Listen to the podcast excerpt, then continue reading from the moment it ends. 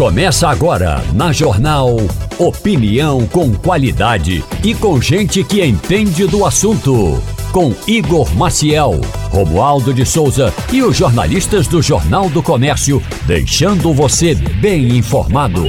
Passando a Limpo. Está começando Passando a Limpo. Muito bom dia a todos. Bom dia a você que nos escuta agora no rádio de casa, do carro, do trabalho. Você que está nos, no ônibus, nos, nos ouvindo agora, escutando a Rádio Jornal. Muito bom dia para você. Bom dia para você que nos acompanha também pelo aplicativo. Rádio Jornal, lá na sua plataforma de aplicativos, você baixa o aplicativo da Rádio Jornal e acompanha em áudio e em vídeo. Você vai poder ver ou a cabeça raspada do Romualdo de Souza, Romualdo de Souza que passou no barbeiro, deixou o cabelo bem curtinho. Você vai poder ver o cabelo do Pedro Silveira também, todo arrumado aqui também, fazendo inveja pra gente. É, vai poder ver a gente aqui no estúdio, tá certo? Também lá no YouTube. No YouTube também, se acompanha no JC Play. É, entra no YouTube, bota lá JC Play. Tem um monte de gente que eu sei que acompanha pelo YouTube. Então, um grande abraço para vocês também. Muito bom dia, Ivanildo Sampaio. Bom dia, Igor. Bom dia, companheiros da bancada. Bom dia, ouvintes da Rádio Jornal. Romualdo de Souza, bom dia.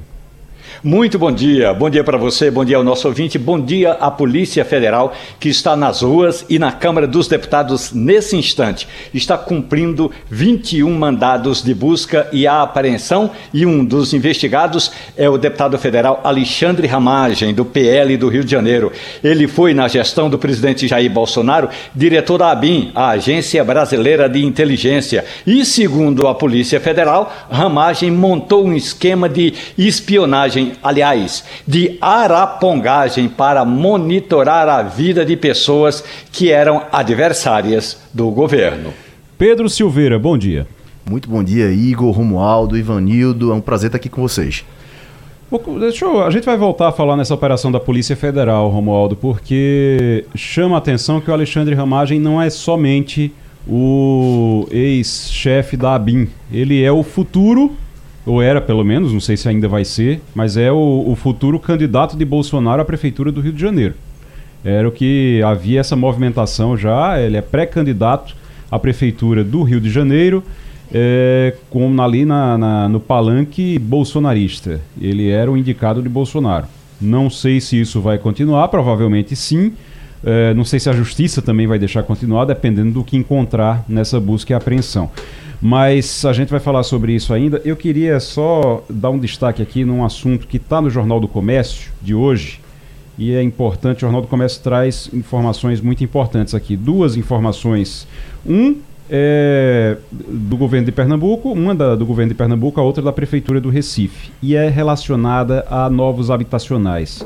No caso de Pernambuco, você tem nove habitacionais, no, aliás, sete habitacionais, sete novos habitacionais que estão em Pernambuco em destaque e eles representam 1.896 moradias para os beneficiários de maior vulnerabilidade social. É, é, o governo de Pernambuco e também a Prefeitura do Recife, nesse caso, é, 1.800, quase 2 mil moradias. É algo muito importante. A gente tem um déficit muito alto, um déficit muito alto de moradias aqui em Pernambuco. E uma notícia como essa já deixa a gente muito feliz. É algo que a gente vem aqui no Passando a Limpo já desde o ano passado, desde que aconteceram aquelas. A, a, desde que aconteceu aquela tragédia, desabamento de prédio, gente soterrada, e aí a gente começa a acompanhar o drama dessas pessoas, porque você começa a ver, olha, esses prédios estão foram invadidos porque eles estão ali, ninguém consegue demolir, ninguém consegue construir novos prédios ali naquele local. Essas pessoas estão sem ter onde morar e aí elas vão morar nesses locais correndo o risco de ter um desabamento e elas ficarem soterradas. Isso tem que acabar. Isso precisa acabar. A gente está falando sobre isso aqui no, no, Passando a Limpo já desde o ano passado. É um assunto muito sério e toda vez que tem algo assim, alguma notícia boa nesse ponto, a gente corre para realmente é, dar destaque porque é muito importante, até para incentivar Gestores públicos, construam casas para as pessoas, porque não tem como você organizar a vida, não tem como você é, fazer nada. Você até para procurar emprego você precisa de um ponto de partida. Para procurar emprego você precisa ter é, dormido, você precisa ter um local para passar a noite pelo menos para dormir. E aí você tem esse do, do Recife e nesse, nesse meio aqui a Prefeitura do Recife iniciando também o chamamento de empresas para construir no, outras 912 moradias do Minha Casa Minha Vida. São novos quatro habitacionais que serão destinados para os beneficiários de maior vulnerabilidade social eh, também no Recife, aqui na capital. Então, está de parabéns o governo do estado, está de parabéns a Prefeitura do Recife nesse trabalho aí de diminuir, de reduzir o déficit habitacional. Isso é realmente algo imprescindível. É muito bom, é muito bom. Eu acho que, só para encerrar esse assunto, se alguém quiser falar mais alguma coisa, mas eu acho que é muito importante, é muito bom se a gente puder chegar ao fim desses dois governos dizendo o prefeito é o prefeito das, dos habitacionais, é o prefeito das moradias, é, das moradias para as pessoas. A governadora é a governadora dos habitacionais, é a governadora que é, reduziu o déficit habitacional em Pernambuco. Tanto a governadora como o prefeito. É muito importante. Essa é a briga que a gente quer ver. É dos dois brigando para ver quem, quem é que entrega mais casa nesse, nesse estado e nessa, e nessa cidade. Né, Pedro? Perfeito. E só lembrando, Igor, inclusive li aqui no JC essa semana que Jaboatão de Guararapes, nossa cidade vizinha aqui, é a quarta cidade com maior índice de gente vivendo em área de risco. Né? Então, para você ver a gravidade dessa situação e como sua, sua colocação é importante. Exatamente. Vamos, ô Ivanildo. É mais uma operação. Agora, essa operação, Ivanildo, é para apurar no caso do Ramagem, do, do, do ex-chefe da ABIN, para apurar o uso de um programa que ele estava ouvindo é, autoridades, monitorando autoridades com esse programa. É, um software que eles utilizavam para monitorar autoridades. Isso é crime, isso é algo muito sério. Já pensou? Será que seu telefone estava grampeado também, Ivanildo?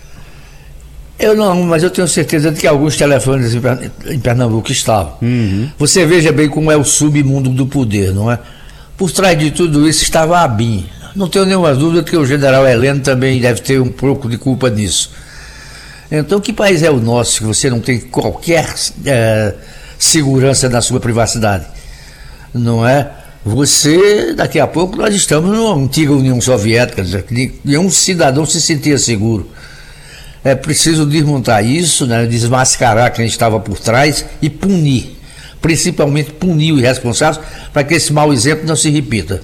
Ô Romualdo, uh, eu fico pensando, sabe o que, Romualdo?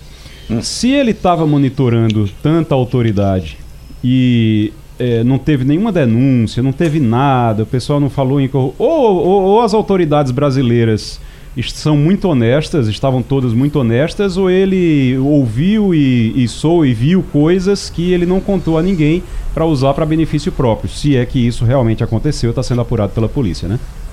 É, em outubro já houve uma parcela, aliás, o início dessa operação que chama-se Operação Última Milha. Em, digamos aí, lembrando que o nome do equipamento é, é First Mile, ou First Mile. É, aí Última Milha, é, o, o nome da operação, e a Polícia Federal, naquela oportunidade, tinha desmontado todo o esquema, tinha inclusive pedido, o que eu vou usar uma palavra que não é apropriada, mas tinha pedido arrego às telefônicas. E aí a informação que recebeu do, da, das telefônicas foi que durante o período em que esse software esteve funcionando, houve várias invasões eles chamam de software intruso. E ele se intrometeu na infraestrutura da telefonia brasileira. Então, vez ou outra, a telefonia estava operando para mandar essa informação que o nosso ouvinte está ouvindo agora, porque é por meio da telefonia que nós estamos conversando. E aí havia o que a gente no passado, bem no passado, chamava de linha cruzada.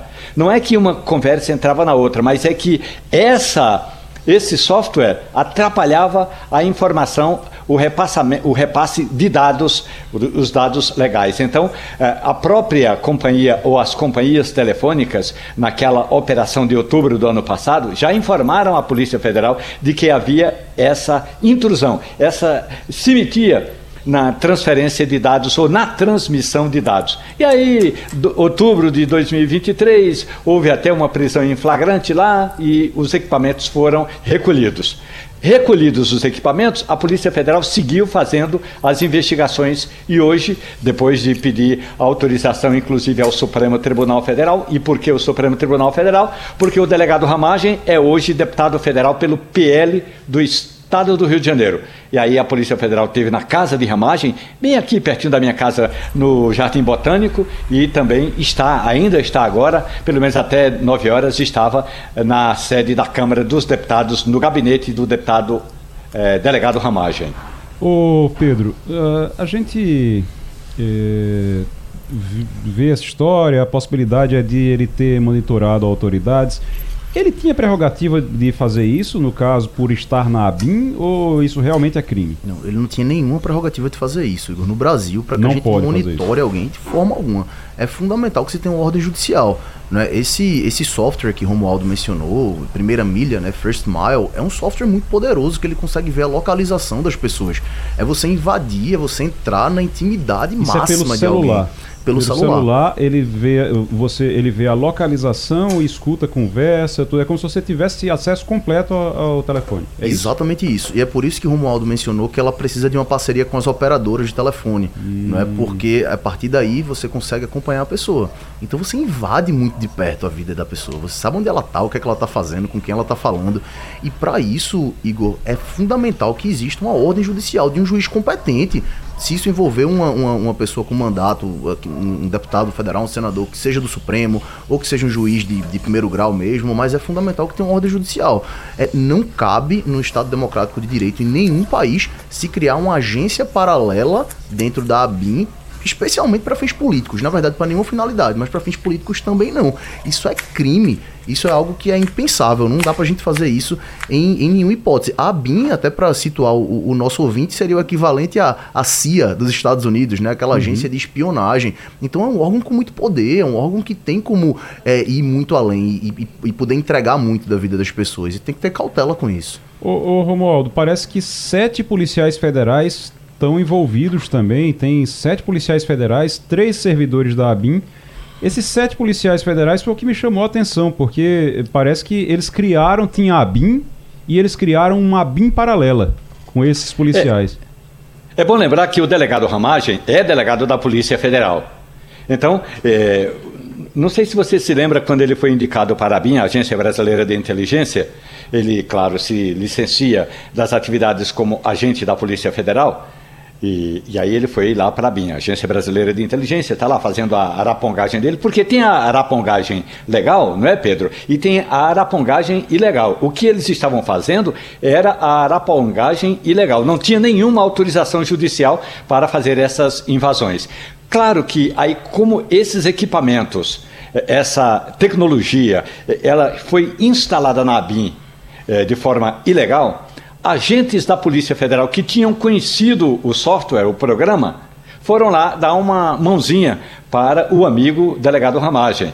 É por isso que também tem agente da Polícia Federal sendo investigado e, e procurado na operação de hoje, que não se dá, não se re realiza apenas aqui em Brasília. Tem também no interior do Rio de Janeiro.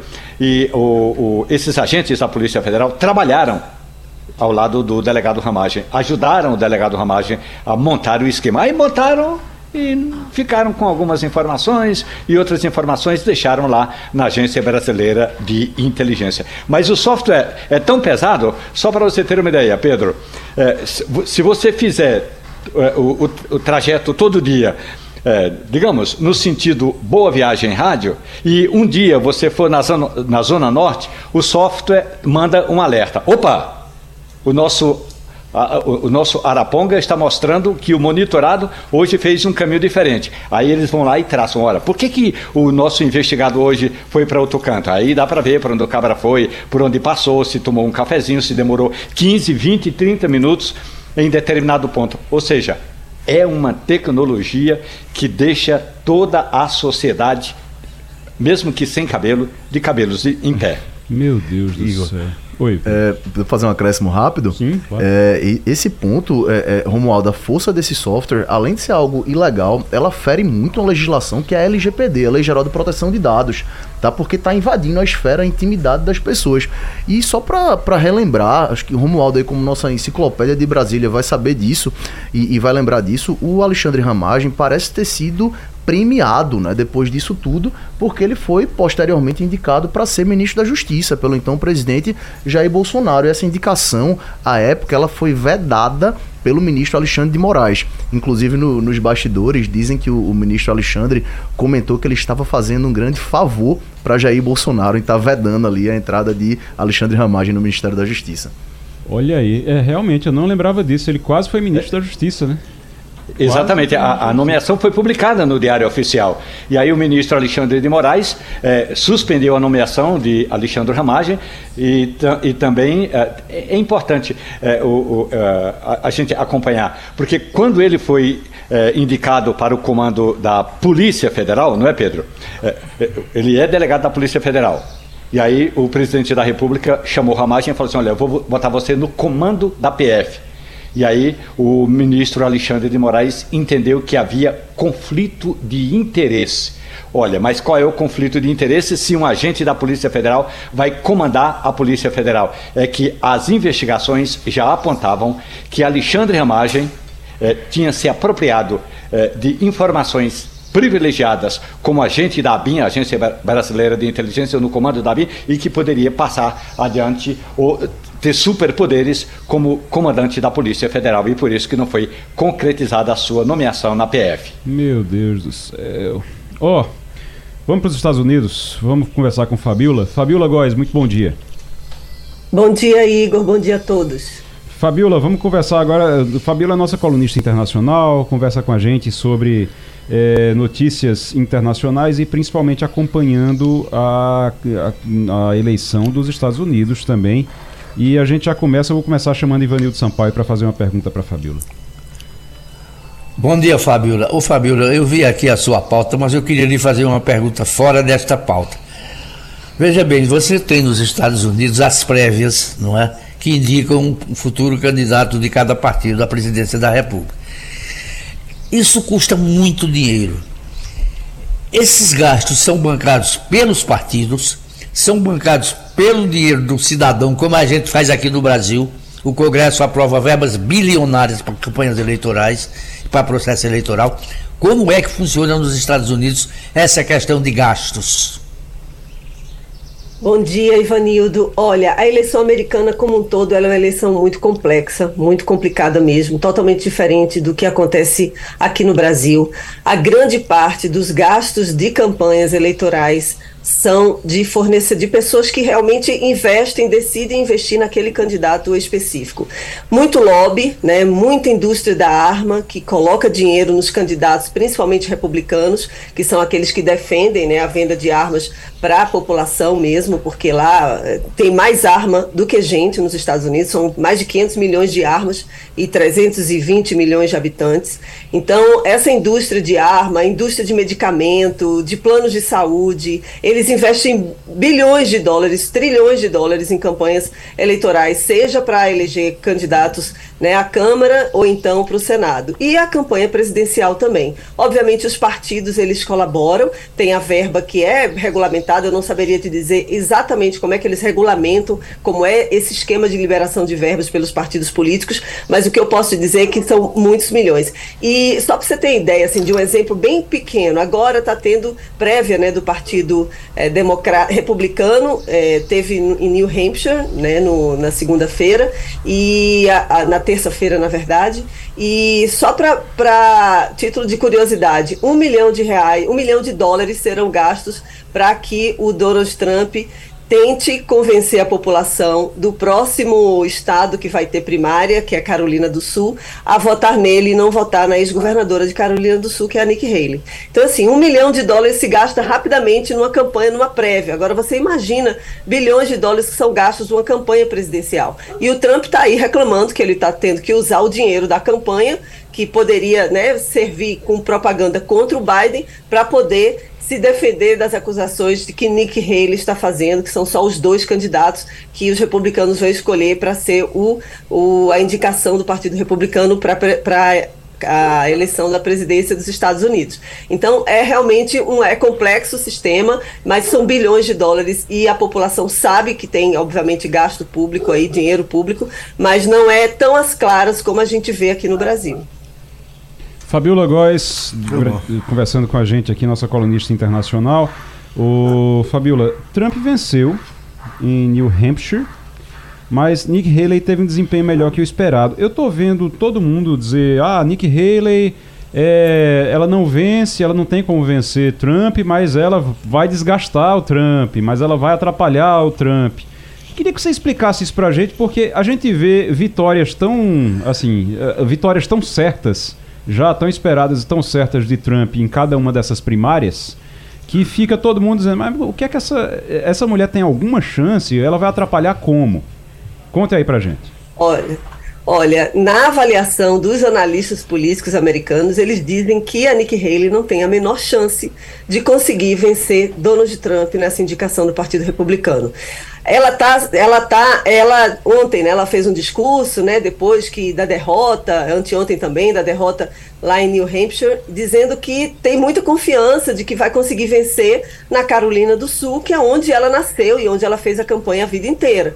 Né? Lembrando que ela é uma diplomata, ela foi embaixadora da ONU, né, indicada pelo governo Trump e, e, e, antes ela era rival dele, então ela meio que perdeu a moral, vamos dizer assim, porque ela muda de lado o tempo inteiro.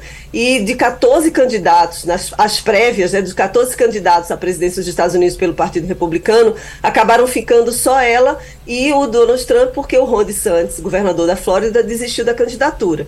Então ela está jogando tudo nessa disputa agora na Carolina do Sul e os analistas dizem que ela está tá, é, é tipo suicídio político, porque ela vai ficar muito ruim se ela perder. E, e as pesquisas já indicam que ela vai perder e que Trump teria a vantagem com 60%.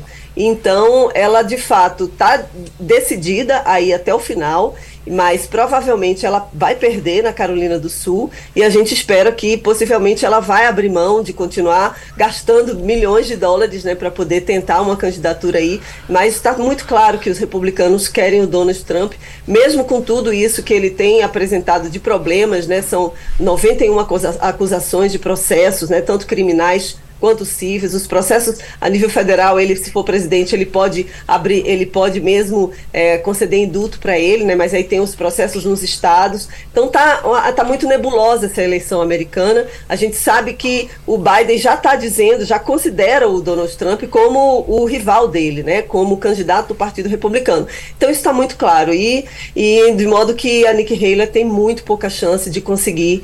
Ela é de um lado mais progressista e ela não consegue convencer a população que também não gosta de Trump a votar nela, porque mesmo assim a população vê que quem consegue bater o Biden seria o Trump, né? E, e o Trump está na frente de todas as pesquisas que aparecem, com quase 5%, 5 de diferença em relação ao Biden para ser o presidente americano. Fabiola Góes, conversando conosco aqui sobre política e, e economia, sobre o cenário internacional. Pedro Silveira.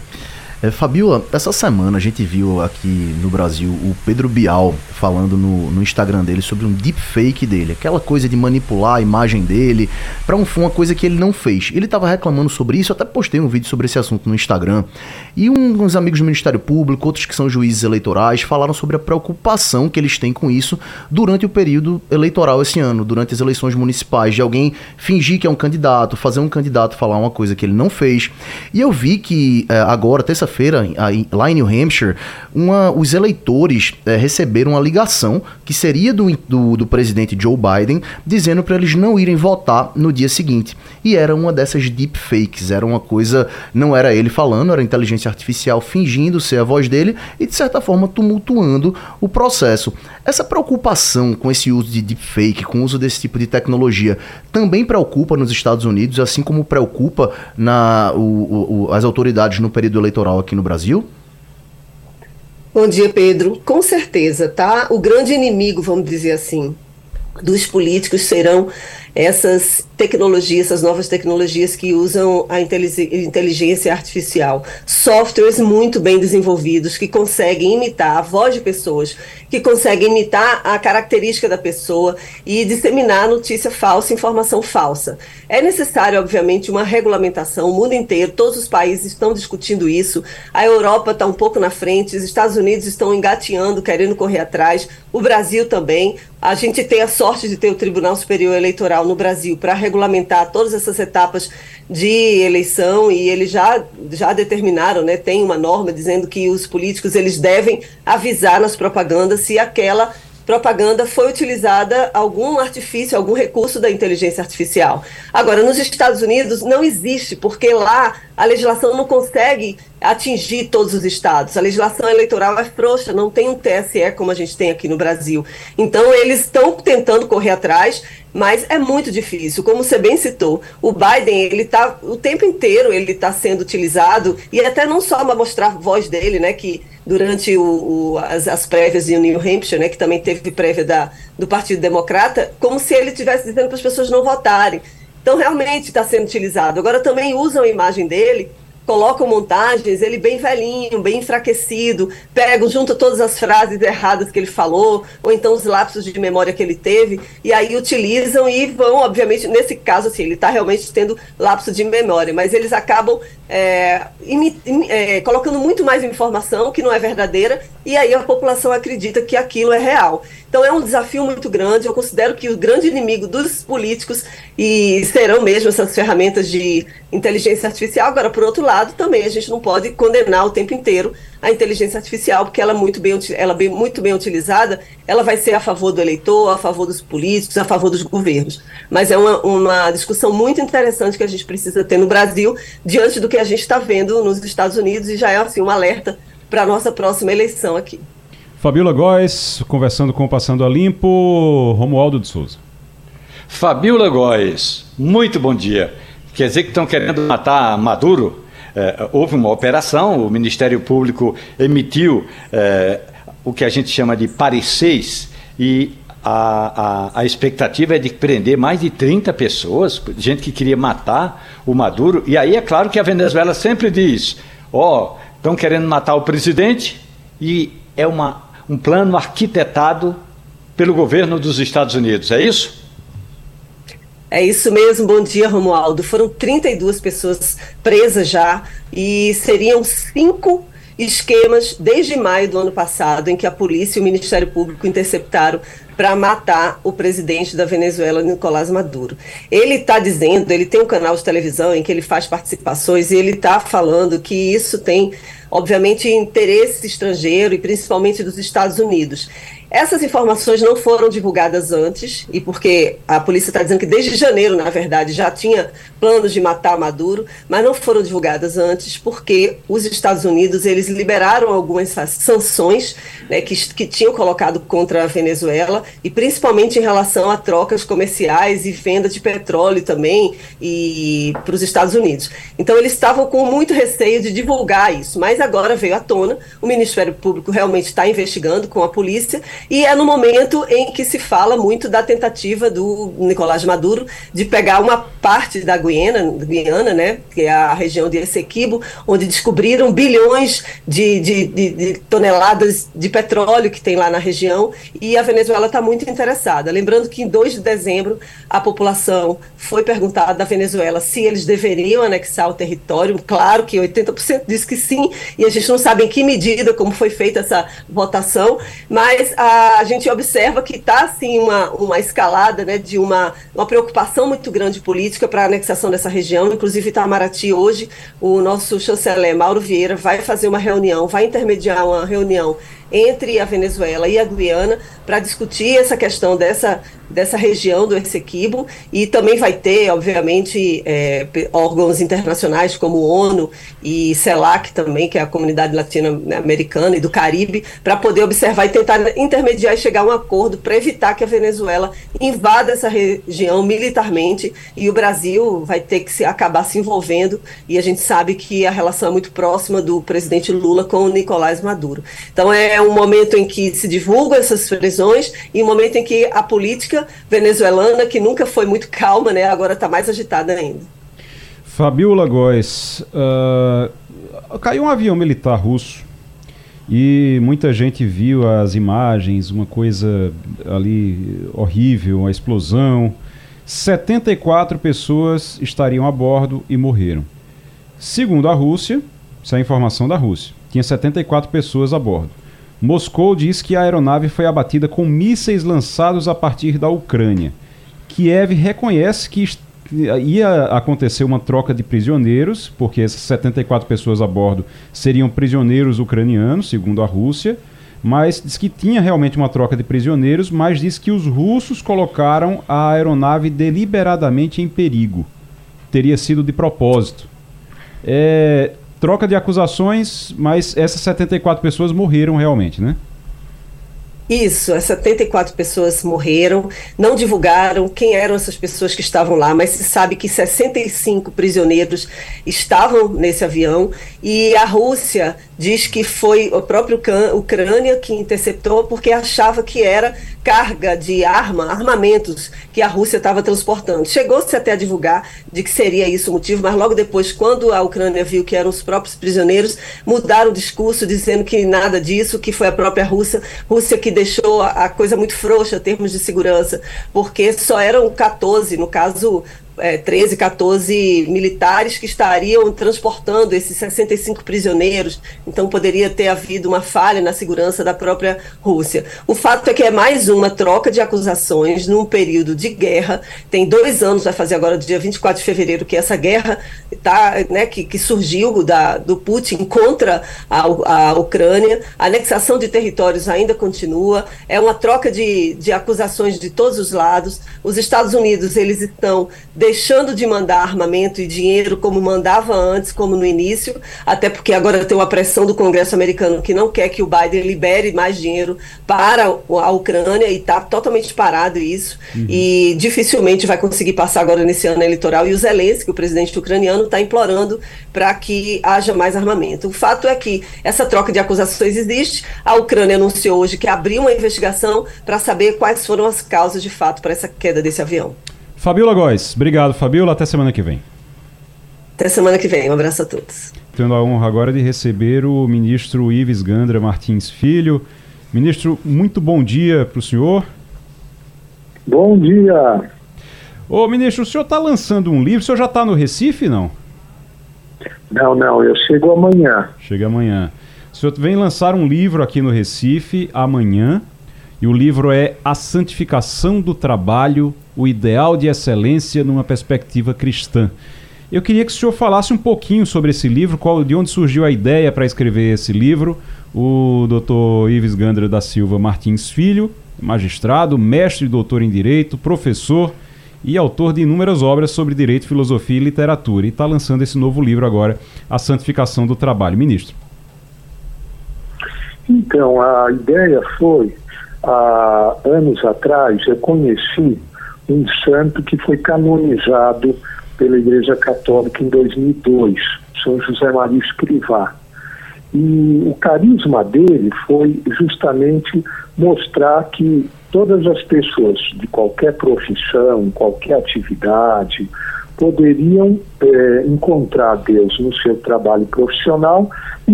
Portanto, é, comecei já no tempo de estudante a participar de atividades da instituição que ele fundou, em Madrid, em 1928, que era o Opus Dei, e como estudante já comecei a, a procurar viver esse espírito, levar o meu estudo como estudante de direito na faculdade lá da São Francisco é, em São Paulo, né, a, a, São Francisco foi fundada junto com a de Olinda, né, as duas uhum. mais antigas faculdades é, do Brasil.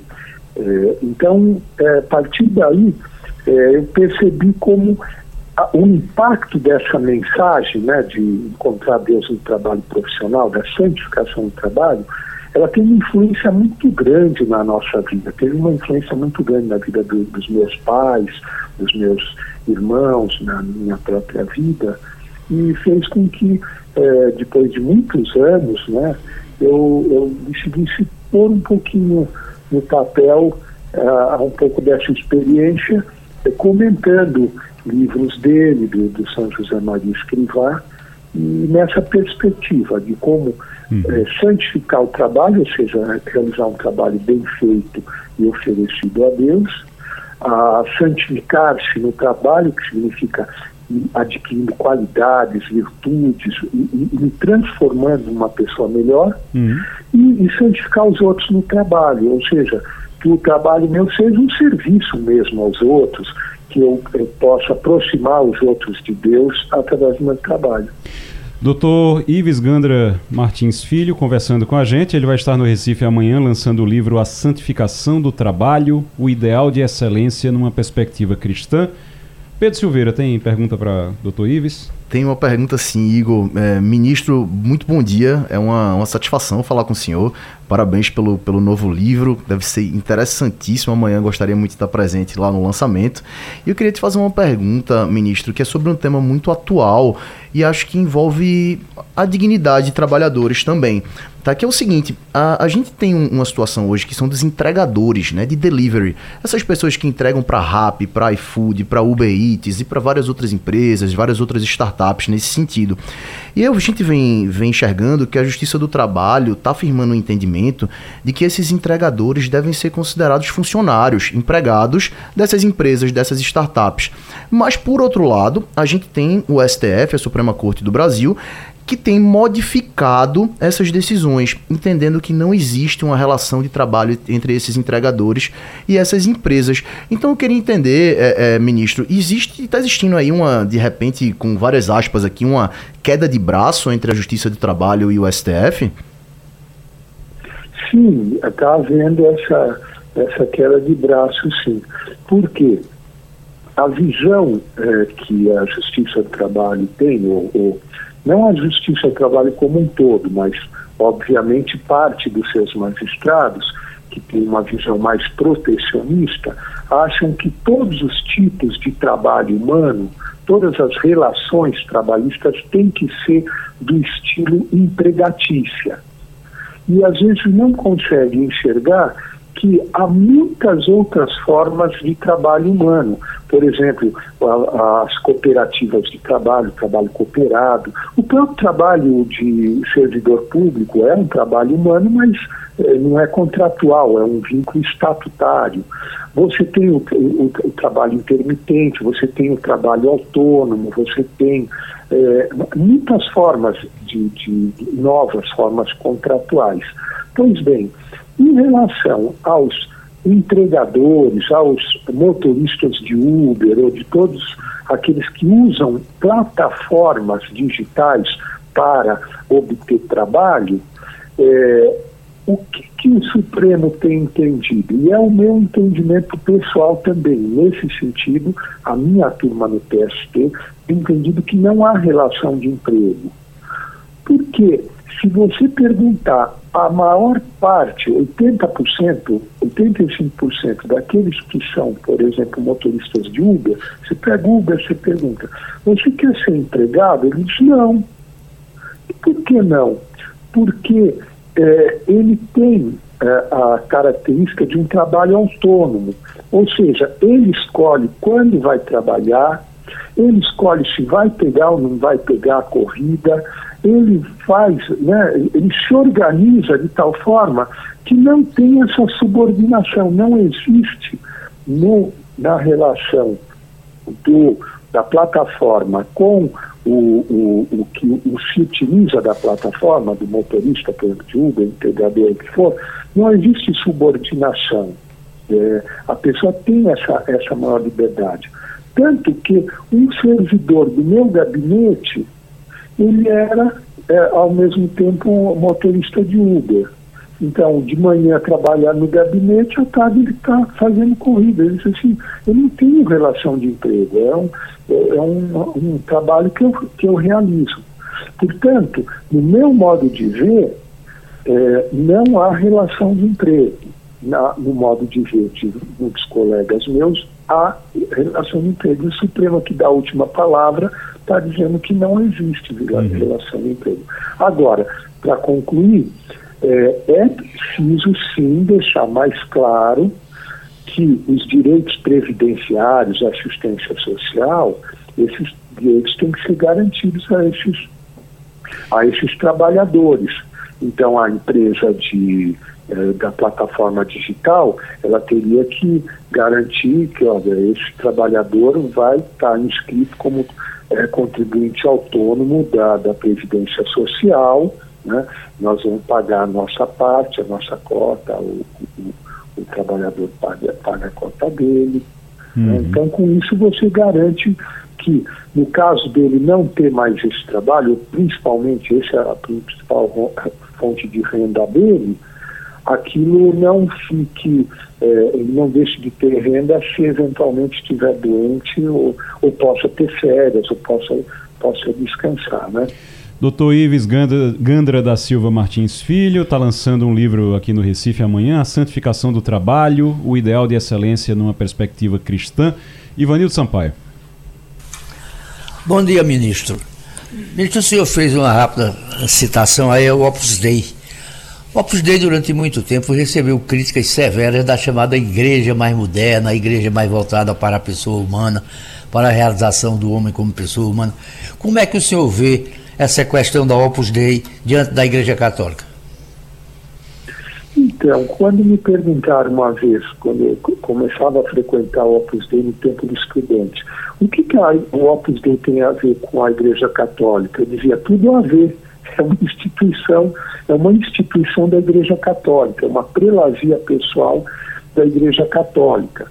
A Igreja Católica ela tem a sua divisão em dioceses, que seriam prelazias territoriais. Mas também você tem instituições que funcionam no mundo inteiro e que vão dando formação cristã àqueles que participam das atividades. Então, o Opus Dei é uma instituição da Igreja Católica que dá formação mais profunda a todos aqueles que quiserem, de todas as profissões, de todos os segmentos, Agora, exatamente porque é muito fiel à doutrina cristã, é muito, é, é, segue muito magistério da igreja, às vezes é considerada como muito conservadora. Só que no começo, quando a obra surgiu, era o contrário, diziam que ela era revolucionária, que o Monsenhor Escrivá era um herege, porque ele estava propondo que todo homem, toda mulher podia ser santo na profissão e até casado. Quando no começo, quando ele começou a pregar essa mensagem, tinha gente que dizia que, ah, pô, se o cara é casado é, conseguir não ir para o inferno, já está bom. Né? Mas ser santo, querer um ideal de perfeição, isso aí é para padre, freira e monge. Né? Portanto, quer dizer, essas opiniões, se é mais conservador, se é mais modernista, passam com o tempo. O importante é o que é a instituição e o bem que ela está fazendo. Doutor Ives Gandra da Silva Martins Filho, lançando livros A Santificação do Trabalho, amanhã aqui no Recife. Romualdo de Souza tem uma pergunta para o senhor, ministro. Ministro, muito bom dia para o senhor. Eu acompanhei alguns dos julgamentos no TST comandados pelo senhor e o senhor, vez, vez ou outra, evoca a carta encíclica Rerum Novarum do Papa Leão XIII. E aí a gente trazendo para os dias de hoje, ministro, o senhor considera que há uma precarização no trabalho? Não, o que está acontecendo, que eu sinto, é que usam a Rerum Novarum, muitas vezes, só uma parte dela, que é o princípio da proteção. Mas a Rerum Novarum, ela prega outro princípio muito importante e que vem antes do princípio da proteção, que é o princípio da subsidiariedade. O que, que significa isso? Que onde sociedades menores, como a família, uma empresa, o sindicato, uma associação, as igrejas, puderem promover o bem dos seus integrantes diretamente, satisfatoriamente, não cabe ao Estado se substituir às igrejas, se substituir às empresas, aos sindicatos, às famílias. Cabe ao Estado é, apoiar. Agora, quando há um desequilíbrio, por exemplo, a, o poder econômico é muito grande das empresas, os sindicatos são fracos, então vem o, o Estado, ou Estado legislador ou Estado juiz, e estabelecem os uh, direitos mínimos a serem respeitados por todos. Agora, o que nós não podemos, e é isso que, que eu sinto que falta, a integração dos dois princípios, princípio da proteção e princípio da subsidiariedade, não pode o Estado estar tá intervindo sempre e até através do Estado juiz, criando novos direitos a mais, e as empresas muitas vezes não dão conta de assimilar todos esses encargos sociais.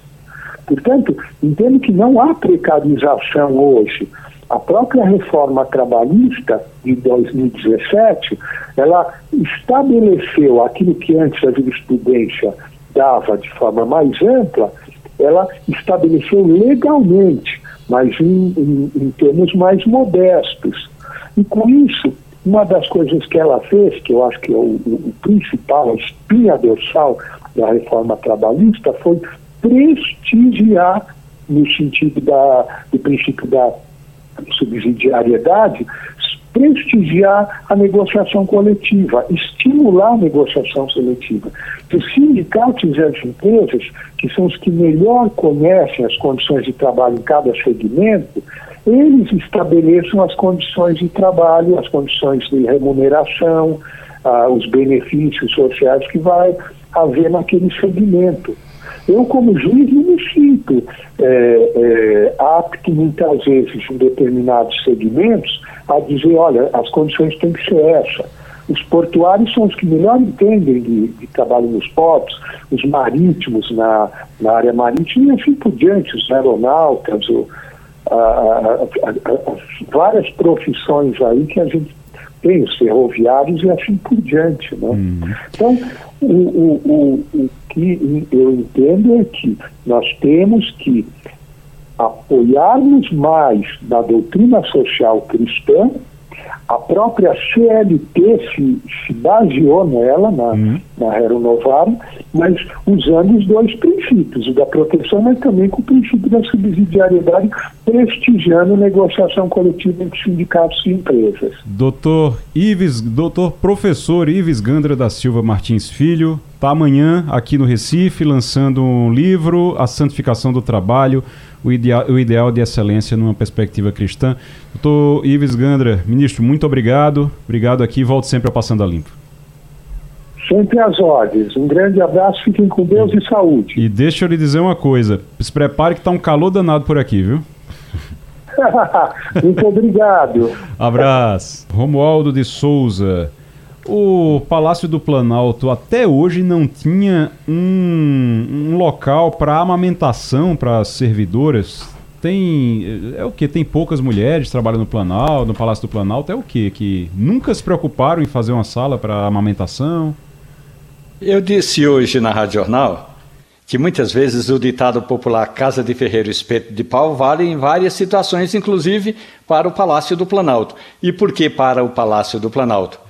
Porque no ano passado o Congresso aprovou essa, essa lei de autoria da deputada presidente do, do Podemos, Renata Andrade, Uh, não, agora me falha o nome da, o, o sobrenome dela, e, e, relatado pela deputada Isa Ruda, do MDB de Pernambuco.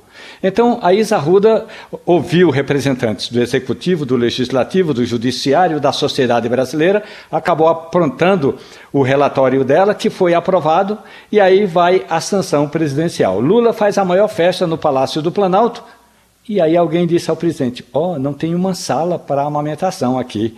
Como não tem? disse o presidente. E aí é, foi que começaram a quebrar paredes, porque a gente sabe que o Palácio do Planalto tem gente demais e sala de menos, é, e aí tinha que reservar uma sala, porque aí a, a sala, de fato, tem que, tem que, tem que ter todo um processo é, de limpeza, de higienização e tudo mais. Nem todo mundo pode entrar lá. E não tinha uma sala para isso, não tinha uma sala. E aí foi que Lula mandou criar uma sala, desalojaram um, um dos é, centenas é, de assessores e a sala foi real, finalmente inaugurada ontem. E aí o, o, o presidente até postou nas redes sociais que estava muito contente. A foto aparece a primeira-dama, a ministra das Mulheres, é, e eu, eu, considero que demorou muito, viu? O Palácio do Planalto poderia ter agido justamente, Igor, para dar exemplo, para dizer o seguinte: ó, nós já implantamos a nossa sala, agora é importante também que outros ministérios o façam. E até eu cheguei a perguntar rapidamente para a ministra do, eh, das Mulheres. E aí eu perguntei para Cida Gonçalves, e aí, o Ministério, o seu Ministério já tem? Já estamos implantando, querido, já estamos implantando. E aí eu digo, olha, a lei é de autoria da deputada Sim. Renata Abreu, não uhum. Arruda. Renata Abreu, do Podemos de São Paulo, é relatada pela pernambucana Isa Arruda, do MDB. Rapaz, se no Ministério das Mulheres não tinha, imagina no Palácio do Planalto, né? O... A gente já está na linha agora também, Romualdo, com Romualdo, Ivanildo e Pedro com Leonardo Moura, que é superintendente da Neoenergia. Existe sempre uma preocupação com a, o fornecimento de energia durante o carnaval. Tem uma operação especial para o Carnaval 2024. O Leonardo vai trazer informação aqui para a gente. Muito bom dia. Leonardo? Oi.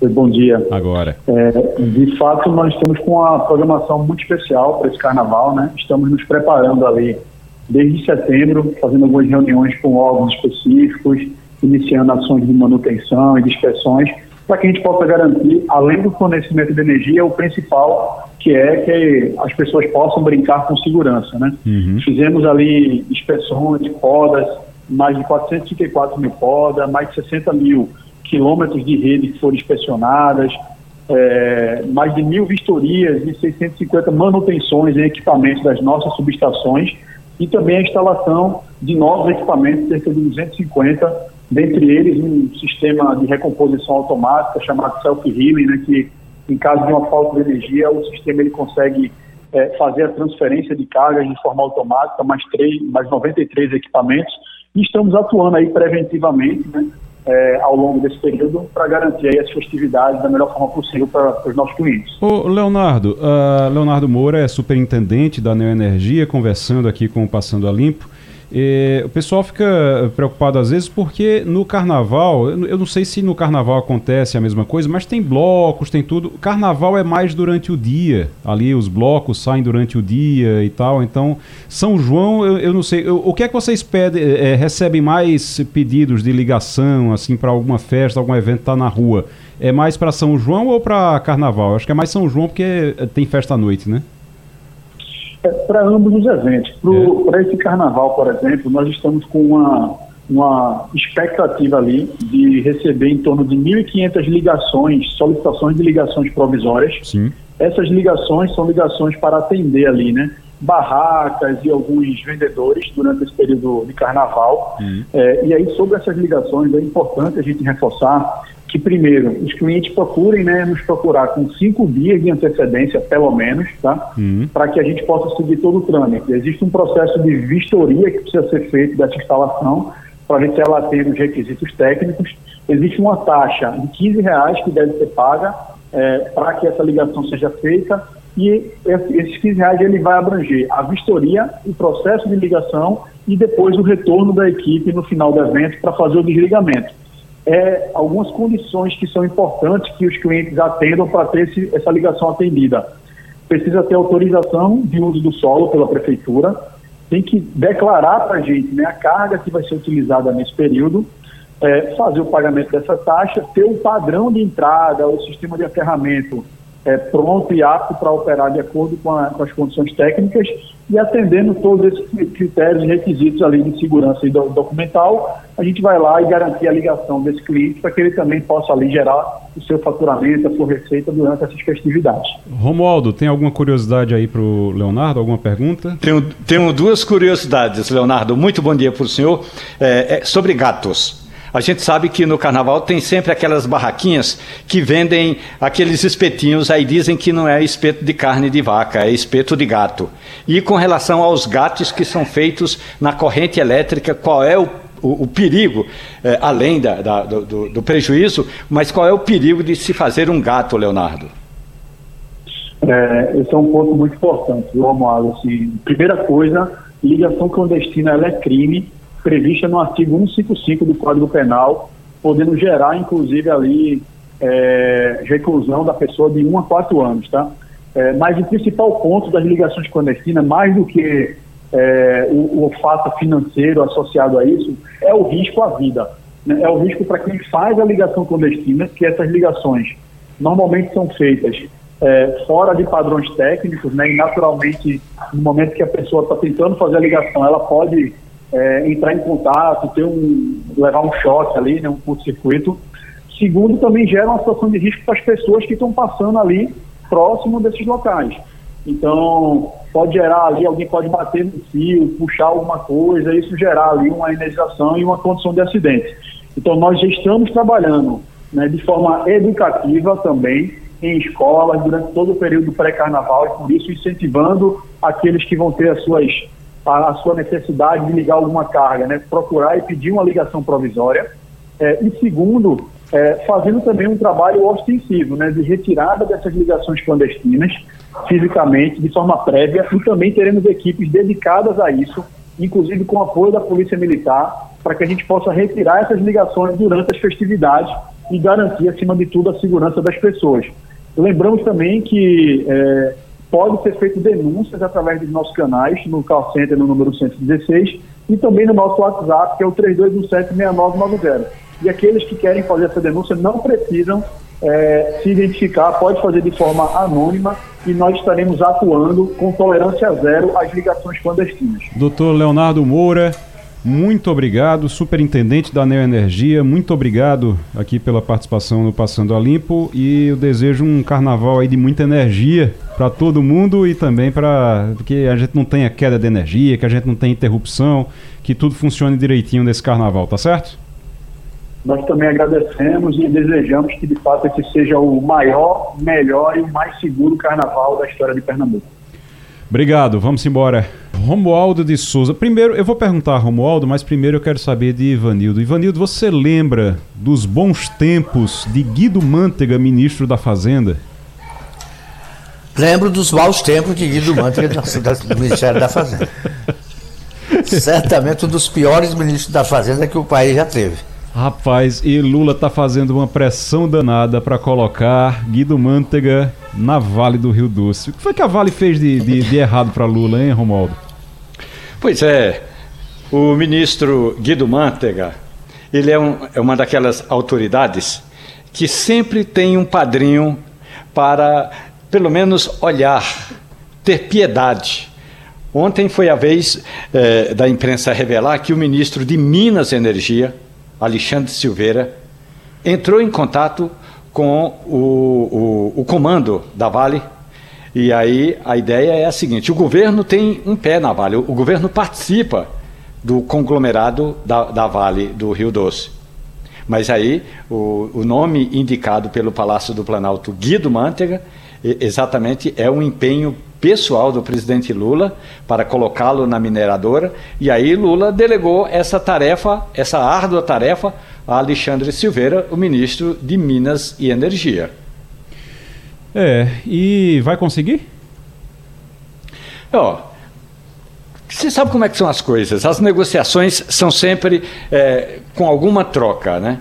É, a empresa precisa do Estado, o Estado precisa da empresa e nesses anos todos a, a empresa pode colocar sim Guido Mantega eh, no comando e quem sabe fazer alguns acordos, alguns negócios, alguns contratos com o Estado brasileiro, mesmo que legal. Mas a gente sabe que há sempre um tráfico de influência. O Brasil sempre foi campeão, campeão em tráfico de influência.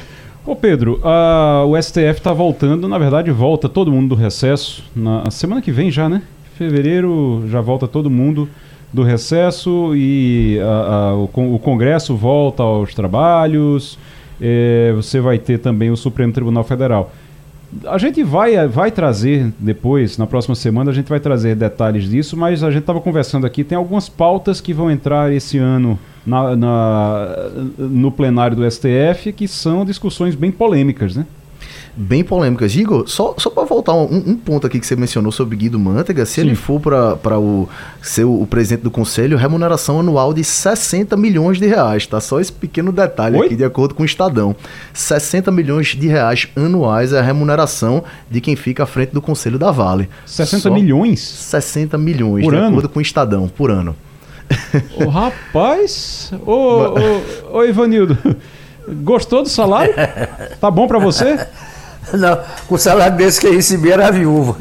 Meu Deus, Meu Deus do céu. Mas, desculpa 60 aí. milhões, né? 60 milhões de reais. É um salário bom, né? É, mas é, é muito menos, muito menos do que rece recebe a ex-chefe dela agora no comando do BRICS, né? A Dilma ganha quase é, 300 é, mil reais mensais, né? Não, 60... Não, Romualdo. A Dilma ganha 300 mil mensais, ele vai ganhar 60 milhões por ano. 60 por ano. milhões por ano dá o quê? 12? Ah, 60 milhões? Dá, é, 60 milhões por ano, o Pedro está dizendo aqui. Pois é, isso foi uma, uma, reportagem publicada pelo Estado de São Paulo, tá? Mostrando que essa é a remuneração da pessoa que está à frente do Conselho da Vale, que é uma Nossa. sociedade de economia mista, tá? Nem é uma empresa privada, nem é uma empresa pública. É uma empresa que ela é privada, mas quem controla a maior parte dela é o governo, é o seu principal acionista. Rapaz, beleza. Vamos lá. Eu tô achando alto demais isso. E eu, eu, eu, acabei sem responder sua pergunta, meu é, amigo. Mas Igor. diga aí, vá, o STF, como STF, é que. STF, semana que vem, abre os trabalhos e na pauta vários assuntos polêmicos, tá? A gente vai ter revisão da vida toda para quem trabalha com. com para quem se interessa por INSS, por Previdência. Ele vai definir, Igor, se pode haver liberdade religiosa nas fotos de documento de identificação. Por exemplo, uma pessoa pode usar de repente um turbante numa foto de identificação para o seu RG ou para o seu, sua, o seu título título de eleitor, enfim, título de eleitor nem tem foto, né? Para seu RG, uhum. para sua CNH, vai estar tá falando sobre quociente eleitoral, sobre eventual vínculo entre a plataforma e o entregador, que é o que a gente estava conversando com o ministro Ives Gandra, uma pessoa que trabalha para o Uber, uma pessoa que trabalha para a RAP, ele é de fato empregado daquela empresa, tem direito a férias, tem direito a 13 terceiro ou não? Ele tem uma relação ali meio que mais assemelhada a uma prestação de serviço. O STF vai continuar a julgar os réus do 8 de janeiro, aquelas pessoas que foram presas é, depredando e invadindo a sede dos três poderes, vai julgar se idosos, pessoas que na verdade com mais de 70 anos, podem escolher o regime de casamento que eles querem se casar ou se eles realmente têm que ter separação total de patrimônio. Então tem muita coisa polêmica na pauta do STF que volta aos trabalhos a partir da semana que vem, dia 1 de fevereiro. É, pois é, tá vendo? Eu tô. Eu, eu, rapaz, eu vim procurar aqui a história do salário. Eu acho que o Romualdo tá ali olhando também os salários dos CEOs mais bem pagos do Brasil. Eu estou vendo uma aqui de 2023, uma lista aqui de, CEO, de, de, dos CEOs mais bem pagos do Brasil, que são de bancos e setor de commodities. É de março de 2023, então tem um ano isso. Um ano atrás, realmente você tem algo. É, o Estadão deve estar certo, é quase 60 milhões, porque o Eduardo Bartolomeu, que é o CEO da Vale, ele recebeu em é, isso aqui é referente a 2021, viu? Realmente deve estar 60 milhões agora. Referente a 2021. Eduardo Bartolomeu era o presidente, o CEO da Vale, 55,1 milhões ano. Então, e cresceu 75% em relação a 2020, esse salário. 55 milhões ano, isso em 2021. Agora deve estar nesses 60 milhões mesmo. É um saláriozinho bem razoável, né? Pra o, mas esse seria o cargo do Guido Mantega, Romualdo? É, o, o Palácio do Planalto é, tem como, e aí pode colocar é, dirigentes no comando da empresa. Agora, para colocá-lo como presidente do conselho, aí vai ter de conseguir votos, porque o presidente do conselho é eleito pelos conselheiros. Então, Guido Mantega seria um dos conselheiros, representante, um dos representantes do executivo, e aí já estão trabalhando para ele vir a ser eleito o presidente do conselho. E, e... Aí e, é. Igor, se vai ter de, couber um, vai ter de ir atrás de votos. É, o, o Poder 360 está aqui trazendo informação, o Estadão também, que seria 4,9 milhões. 4,9 milhões por mês. Por mês, tá? dá exatamente 60, quase 60 milhões realmente por ano. É dinheiro. Então viu? eu retiro a comparação que fiz, fui equivocado na informação que Mas- fiz com relação ao salário de Dilma Rousseff. Queria Dilma ganha- Rousseff, queria Dilma Rousseff ser presidente da Vale, tá vendo? Ser CEO da Vale. E, e só para esclarecer, viu, o, o conselho de uma empresa como essa é quem referenda, quem valida os atos do CEO, da pessoa que é de fato o presidente. Então o presidente precisa ter a aprovação do conselho daquela empresa para poder validar as suas ações. E esse caso que o Guido Mantega está sendo candidato a esse cargo é de presidente do conselho, ou seja, quem está à frente desses conselheiros que vão validar ou não o que o CEO quiser fazer com a empresa. É, se ele for aprovado para integrar, só para integrar o conselho, chega a 112 mil reais. Se for aprovado por mês, 112 mil reais só para integrar. Agora, se for realmente para ser é, presidente, para ser. aí é outra história, aí é outra remuneração. Mas o, o, que Lula está querendo nesse momento é pelo menos esses 112 mil, mas já tem uma pressão para fazer dele o presidente do conselho. Felipe Moura Brasil, muito bom dia. Salve, salve, Igor, equipe, ouvinte da Rádio Jornal, sempre um prazer falar com vocês. Ô Felipe, a gente estava agora falando sobre Guido Mantega na Vale do Rio Doce. Eu estava perguntando aqui se alguém estava com saudade de Guido Mantega e o que foi que a Vale do Rio Doce fez para Lula. O que foi- que a Vale do Rio Doce fez de mal para Lula? Para Lula tá querendo colocar o Guido Mantega por lá. Mas estávamos até discutindo aqui os salários, que um salário pode chegar a 112 mil se ele for integrante, e se ele chegar a presidente, por exemplo, é de milhões o salário. É, o que é que, o que é que tem nessa indicação do Guido Mantega? Pois é, Igor, é, o que tem é uma interferência do governo numa empresa privada, a julgar pelas informações que estão sendo colocadas, né, confirmadas pelo jornal o Globo, pelo jornal O Estado de São Paulo, o Estadão, o Lula está achacando a Vale. É, é isso que se pode concluir. Isso, obviamente, é muito grave. O governo, é, inclusive depois daquela liminar dada pelo Ricardo Lewandowski, quando ele ainda era ministro do STF, antes de virar ministro do próprio governo, é, que afrouxou a lei das estatais, o governo, repito, ele já tem a possibilidade de distribuir cargos em todas as centenas de estatais brasileiras, nesse estado mega inchado é, que é o Estado brasileiro, com todo, é, o- todos os problemas de corrupção, os problemas de ineficiência da máquina pública, isso que é assustador para é, pessoas que vivem em outra democracia, onde o governo é, é menor. É, e agora eles querem também cargos na iniciativa privada. É óbvio que o Lula tem uma gratidão imensa pelo Guido Mantega. O Guido Mantega ficou quietinho, ficou caladinho quando foi investigado, chegou a ser preso no âmbito da Operação Lava Jato, não entregou o chefe, ao contrário do que fez Antônio Palocci, por exemplo. Todas essas pessoas que ficaram caladas durante as investigações, elas têm muito crédito com o Lula e o Lula vem recompensando todos aqueles ou que ficaram de bico fechado ou que é, ajudaram na demonização da, da força-tarefa. Ele está distribuindo cargos para todas essas pessoas. Agora, são 60 milhões de reais por ano que o Guido Mantega ganharia nesse cargo é, que eles querem colocar. E é bom deixar claro é, que o ministro Alexandre Silveira, no seu telefonema, de acordo com o Estadão, é, foi claro, né? O jornal usou essa mesma palavra, é, dizendo assim: Lula não quer um assento para manteiga no conselho, são 13 vários, mas o principal cargo executivo, cuja remuneração anual, aliás, é de cerca de 60 milhões de reais.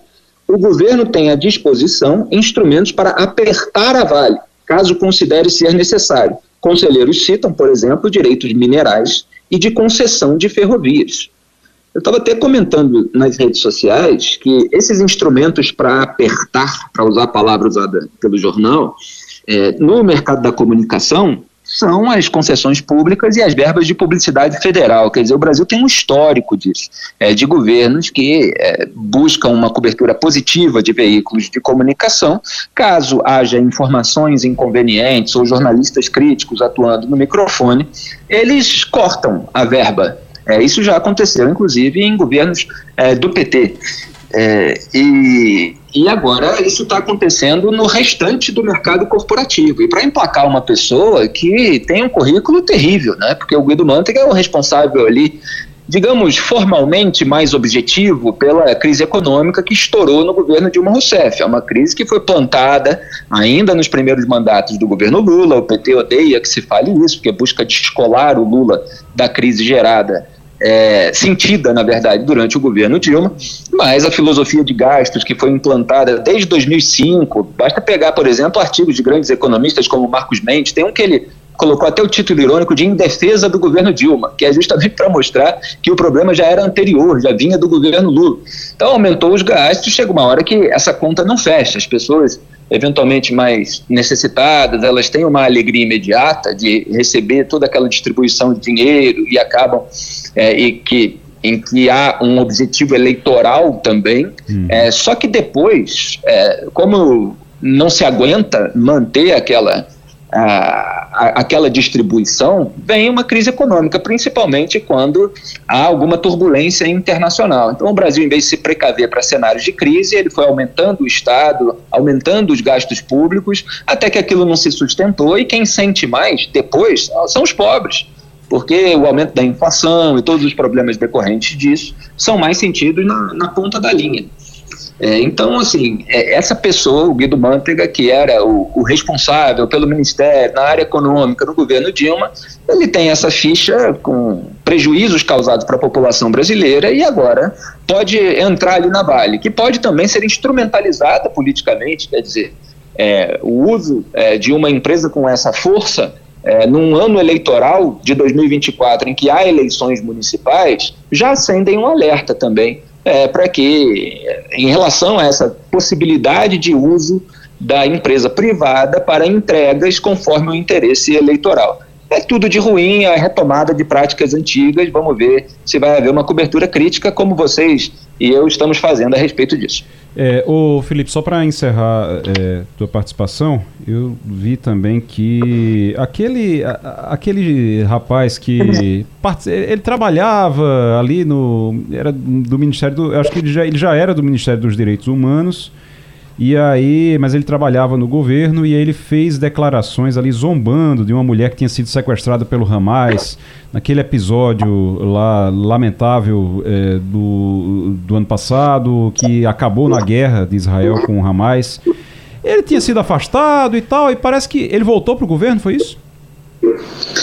É, ele participou de uma reunião do Ministério dos Direitos Humanos. Hum. O vídeo, inclusive, está disponível é, no, no, YouTube. Eu acabei de assistir para verificar a informação, peguei ali a, a imagem, a presença do Said Tenório, é, e ele é o sujeito que escreveu assim diante das imagens, em vídeo inclusive, de uma mulher é, sequestrada pelo Hamas, quer dizer, pelos terroristas. Ele fala, é, tinha uma mancha né, na, na região ali é, das nádegas, mas na calça é, da, da mulher, quando ela estava sendo retirada à força é, do porta-malas é, de, de um jipe para ser colocada no banco de trás, e ele fez chacota disso, dizendo: Isso é marca. Eu, eu vou pedir é, desculpas por falar essa palavra, mas eu tenho que reproduzir porque mostra a gravidade uma pessoa como essa estar numa reunião de governo. Ele falou: Isso é marca de merda hum. se achou nas calças, né, querendo dizer ali que ela se borrou nas calças, porque ela estava é, é, com medo e tal, e botou uma carinha, um emoji, né, como o pessoal diz em rede social, é, de risada, diante de um drama gravíssimo de uma mulher. Esse não é o governo que diz ser defensor das mulheres? Então, o que, que uma figura como essa, que zomba de uma mulher sequestrada pelos terroristas, que é talvez a maior tensão, a maior agonia que uma mulher pode passar, eventualmente é, sendo estuprada, e ele está lá no Ministério de Direitos Humanos. Olha, é uma. Ele zombou de uma violação flagrante dos direitos humanos. Eu fui o primeiro na imprensa a chamar atenção para isso, publiquei a matéria extremista recebido por ministro de Lula, porque ele já tinha sido recebido pelo Alexandre Padilha, zomba de mulher sequestrada. Depois, os veículos de comunicação vieram atrás, fizeram outras matérias, os desdobramentos, uma demissão ali pontual, que é no momento de calor, se demite, mas depois, como é um militante antigo, aliado de todos eles, ele volta a participar. É, eu também publiquei um artigo que se chama Mexeu com uma, mexeu com todas, menos se uma for judia. Esse, entre aspas, porque eu usei ali uma análise é, internacional para fazer a aplicação para o caso do Brasil. Então, quer dizer, as judias não têm valor para o governo do PT. A gente viu o José Genuíno outro dia pregando boicote a empresas de judeus que é o que os nazistas faziam antes de colocar milhões é, de judeus na Câmara de Gás. Então é muito grave aquilo que está acontecendo. Muito bem. Felipe Moura Brasil, obrigado pela participação e até semana que vem. Obrigado a vocês, sempre um prazer, um grande abraço. Gente, deixa eu só. A gente está se encaminhando para o final do programa, mas eu queria, Romualdo, falar aqui sobre a relação de Lula com. do, do executivo com o legislativo. De Lula com, de Lula com Lira, mais especificamente. Ah, o, Congresso está voltando às atividades na próxima semana, está voltando em fevereiro as atividades, e a gente sabe que não é, não é uma relação fácil. E vai ter, tende a acirrar agora por causa dos vetos de Lula a, dentro do orçamento que já foi, já tinha sido aprovado no Congresso. O Lula foi lá e vetou algumas coisas. Isso vai dar confusão agora no início ou isso estava tudo planejado? Olha, a gente primeiro tem de arrumar alguém, um bom jurista, que entre com uma ação contra o Poder Legislativo. Segundo a Constituição, o ano legislativo começa no segundo dia útil de fevereiro, portanto, na sexta-feira. Você acha que o Congresso Nacional vai abrir os trabalhos na sexta-feira? Não, só na segunda-feira, dia 5. Então, esse já é um, um, ponto importante. O segundo ponto: o presidente da Câmara dos Deputados, Arthur Lira, chamou os líderes partidários para uma reunião para ver como é que, o, como é que a Câmara vai receber essa, esses parlamentares inquietos, insatisfeitos, sobretudo com os vetos do presidente Lula, aqueles 5 bilhões de reais relacionados às, às emendas de comissão. Lira já disse: não é comigo, eu não vou entrar nessa. Mas os líderes partidários podem muito bem fazer uma, digamos, uma cutucada nas suas bases e os parlamentares se revoltarem e derrubarem o veto do presidente da República. Agora, com relação a esse veto, não contem com Lira. É isso que eu tô achando interessante. Lira, às vezes, ele é muito duro com Lula, né, Ivanildo? E às vezes ele fica ali. Ele diz: olha, quiserem fazer, façam, mas não contem comigo, não contem com o meu apoio. É uma relação meio dúbia do Arthur Lira, né, Ivanildo? Oi? Acho que caiu Ivanildo. Hein, Pedro? É uma relação meio dúbia, né? Do, pois é, do, é uma relação estranha, né? Nesse caso em específico, é, dessa, nesse caso em específico, a gente sabe que é, esses valores Lula queria que fosse para o PAC. Não é? E quando voltou para a Câmara dos Deputados, eles colocaram como emendas de comissões. Então, juridicamente falando, a gente sabe que a Câmara dos Deputados deve ter a palavra final nisso aí. Mas a gente tem todo o ponto de vista político, essa guerra de vetos que pode desgastar a relação e que já é um pouco misteriosa, né, Igor? A gente já não entende direito essa relação Lula-Arthur Lira, para onde é que ela vai, mas pode certamente haver algum tipo de desgaste. É, o Arthur Lira é aliado do governo ou não? É fã ou hater, né? É, Depende é do tamanho da DR. Depende de quem comandar a DR. DR, minha gente, é quando se discute uma relação. Quando uma relação afetiva está indo para o buraco, é bom chamar um psicólogo, um psicanalista, para botar a relação afetiva no lugar. Então, Lula e Lira sempre fazem uma DR.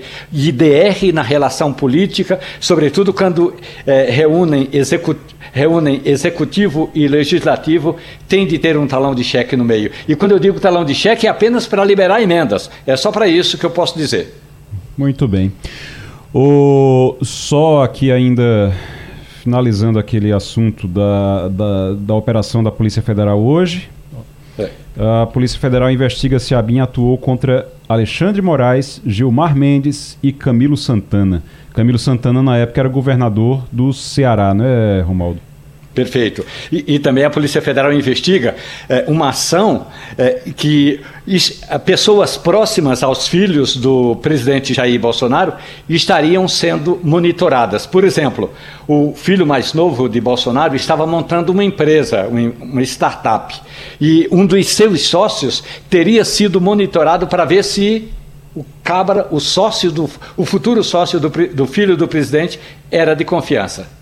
Então eles estavam testando até para os negócios, pros negócios dos, do, do filho. Dos filhos do presidente. Aí vamos, vamos ver se ele é de confiança mesmo. Aí monitora ele.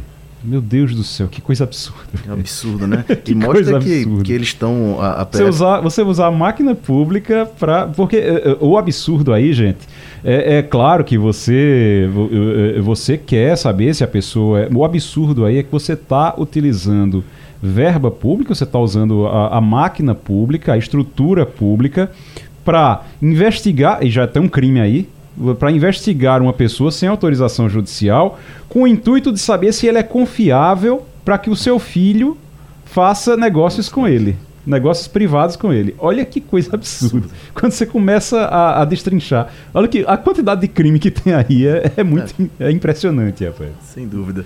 E, e curiosamente, você mencionou aí uma, uma investigação envolvendo o ministro Gilmar, o ministro Alexandre Isso. e o agora o ministro da Educação, né, o Camilo Santana. E a, eu tava vendo aqui no, no Globo mostrando que uma das coisas que a BIM estava fazendo era tentando linkar o ministro Gilmar Mendes e o ministro Alexandre de Moraes a facções criminosas. Essa é uma fake news que já existe há um tempo que o ministro Alexandre de Moraes teria uma ligação com o PCC. Isso é uma mentira, tá? Isso é algo que é claramente falso, mas que muita gente do lado de Bolsonaro tentou emplacar isso ao longo dos últimos anos, essa tese, isso circulou, e a gente vê que esse assunto volta à tona agora com essa investigação da Polícia Federal na BIM, tentando ligar os ministros Alexandre e Gilmar a facções criminosas. Inclusive, não era só com o, o programa, não, viu? A Polícia Federal descobriu indícios de que a BIM monitorou Camilo Santana quando ele era governador do Ceará em 2021, policiais flagraram integrantes da ABIN operando drones que sobrevoavam a residência oficial de Camilo Santana em Fortaleza. A agência chegou a instaurar um processo administrativo contra dois servidores, mas o caso acabou arquivado. Até drone eles usaram para olhar a, a, parte aérea do, do, da residência oficial do governador do Ceará. Isso é uma loucura. É o uso do Estado para fins Deus pessoais de uma forma inaceitável. É. Vamos ver o, o, desdobramento dessa operação. O Romualdo continua trazendo informações durante o dia aqui pra gente na Rádio Jornal e amanhã a gente está de volta, tá, Romualdo? Um abraço. Abraço, valeu, Romualdo. Pedro Silveira, obrigado. Ivanildo Sampaio também. Ah, o Passando a Limpo vai ficando por aqui. Um grande abraço para você e até amanhã. A Rádio Jornal apresentou opinião com qualidade e com gente que entende do assunto. Passando a limpo.